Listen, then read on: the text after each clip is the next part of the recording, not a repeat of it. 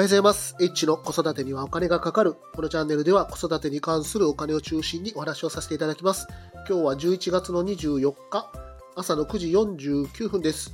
今日のテーマは、株式投資を音楽業界に例えてみたというテーマについてお話をさせていただきます。まあ、あの、昔からですね、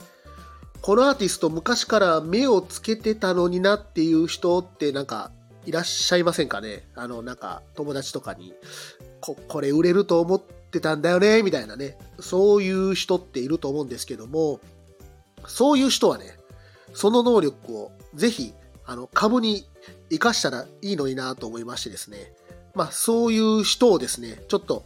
株に例えて今日はちょっとお話をさせていただこうと思ってます。ちょっとよくわからない話になりますけども、最後までぜひお付き合いお願いします。まずですね、えーインディーズでね、えっ、と、バンドがね、あのーちょっと売れてきましたと。で、いよいよメジャーデビューしますと。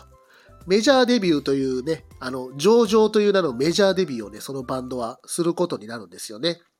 そうすると、そのバンドのファンクラブっていうのに入る、あの、一般の人は入ることができます。そしてこのファンクラブっていうのは結構不思議なファンクラブで、まず転売が OK なんですよね。で、例えばね、あの、1000円でファンクラブ券を買ったとしたら、そのファンクラブ券は、そのバンドが人気が出てくると、どんどんどんどん値段が上がってきます。値段が上がってくるんですよね。1000円で買ったファンクラブ券が5000円とか1万円になったりする可能性もあるんです。で、もちろん転売 OK なんで、それを、あの、売ることもできますし、そのファンクラブ券は、バンドがすごく人気が出るとですね、バンドもどんどん儲かって、で、バンドからお金がもらえたりするんですよね。まあ、例えばですけども、そのファンクラブ券今5000円だったとすると、年間で300円とか400円ぐらいくれたりするんです。そうするとですね、いいなと思ったんですけども、で、あの、まあ、人気が出るとね、当然値段は上がるんですけども、そのバンドが、例えば薬物で捕まったとかね、そうなってくると、その5000円だったファンクラブ券は、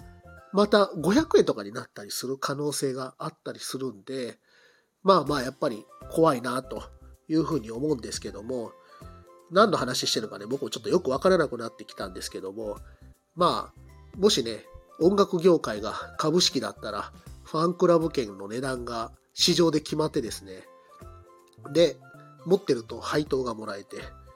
で、ね、